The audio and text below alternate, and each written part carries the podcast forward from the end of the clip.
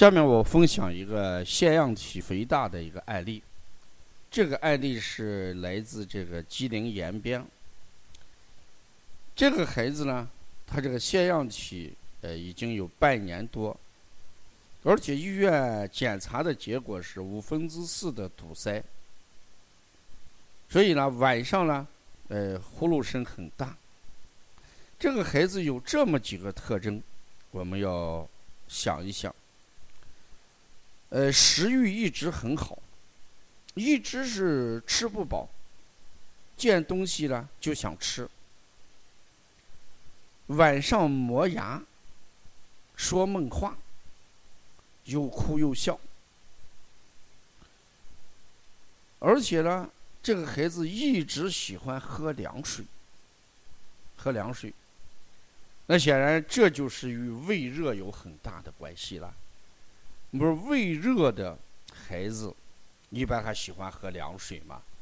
那胃寒的孩子呢，他一般喜欢喝热水。这是一种情况。第二种情况，这个孩子一直很懒，出门一直是抱着走，两岁九个月，而且还叹气。在家里老是躺着，那看来这个孩子还存在什么气虚的问题？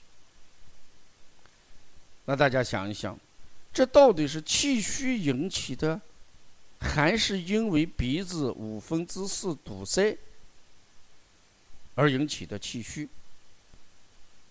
这个话题是什么？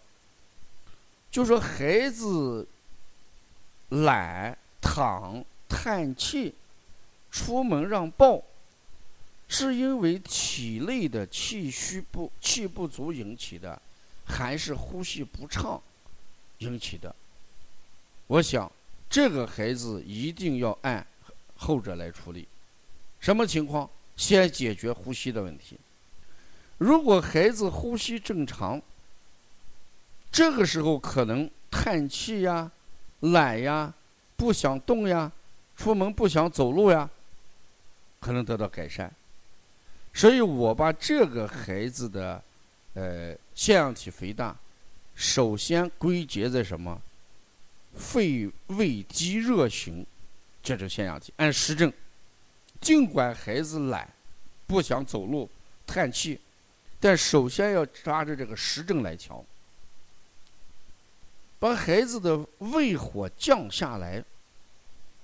可能这个腺样体就会萎缩一部分，就会变小一部分。如果这个腺样体恢复了一部分，这个时候呼吸的困难情况得到解决的情况下，那就会达到一个什么情况？孩子气虚的这个情况就会得到改善。所以我讲这个案例，我们一定要看清楚哪一个是原因。哪一个是结果？不要把气虚作为腺样体的原因，要把气虚作为腺样体肥大的结果。如果把气虚作为腺样体肥大的结果的话，那解决腺样体肥大就应该什么，在胃热上。所以我用的是清热疏肺而通窍。所以清百闻、清胃经、清肺平肝、清大小肠、退六腑，再加腺样体外方揉鼻区这一穴。我这样做的目的是先解决通气的问题。如果通气的问题得到改善之后，回过头来你再看气虚的症状是不是得到改观。这个时候，如果气虚的症状还没有得到改观的时候，我们在解决气虚的问题，所以前面讲的先清后补，我想在案例当中你也会把握这一个原则。